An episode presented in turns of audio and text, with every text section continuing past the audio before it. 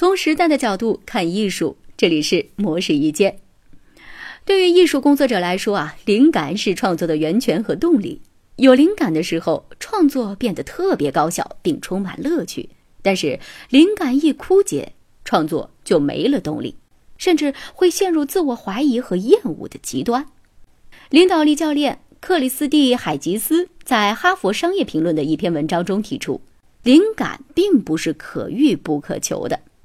我们可以营造一个有利于找到灵感的环境。他提出了四个方法：第一，不要等到心情好才行动，灵感不会在我们坐在办公桌前回复电子邮件时突然降临；不要等到灵光乍现时才进行改变。根据认知行为理论，我们的行为会影响自己的思维和情绪，所以一味等待行动时机只会让情况维持不变。克里斯蒂认为。不管你怎么做，都能够开辟新的可能性，还能揭示出一些你还未预料得到的情绪。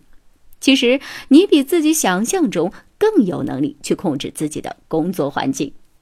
第二，要养成找灵感的习惯。有研究表示，人一旦把自己认定为专家，思维就会变得更狭隘。这种现象叫做获得性思想僵化。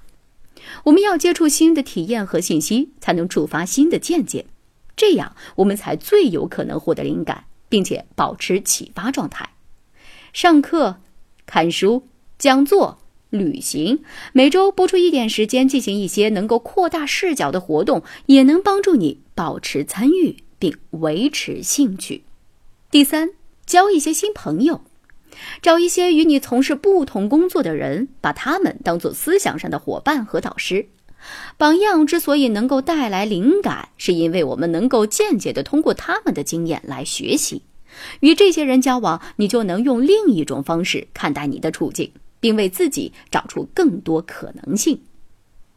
第四，缩小选择范围。心理学教授巴里施瓦茨在《选择的悖论》一书当中说道。拥有了太多选择，反而会使自己陷入瘫痪。只要把选择范围缩小，行动起来就会变得更容易。这样，我们就会觉得更有动力。如果不知道如何选择，可以试试先把所有选择写下来，再选出其中三个最让你感到兴奋的选择。选完之后，你就要安排时间为你的首选目标努力。海基斯在文章最后说道。这些活动不是只在你陷入低潮的时候才适用的，就算你灵感满满，也要继续进行这样的活动，这样你才能保持灵感不断。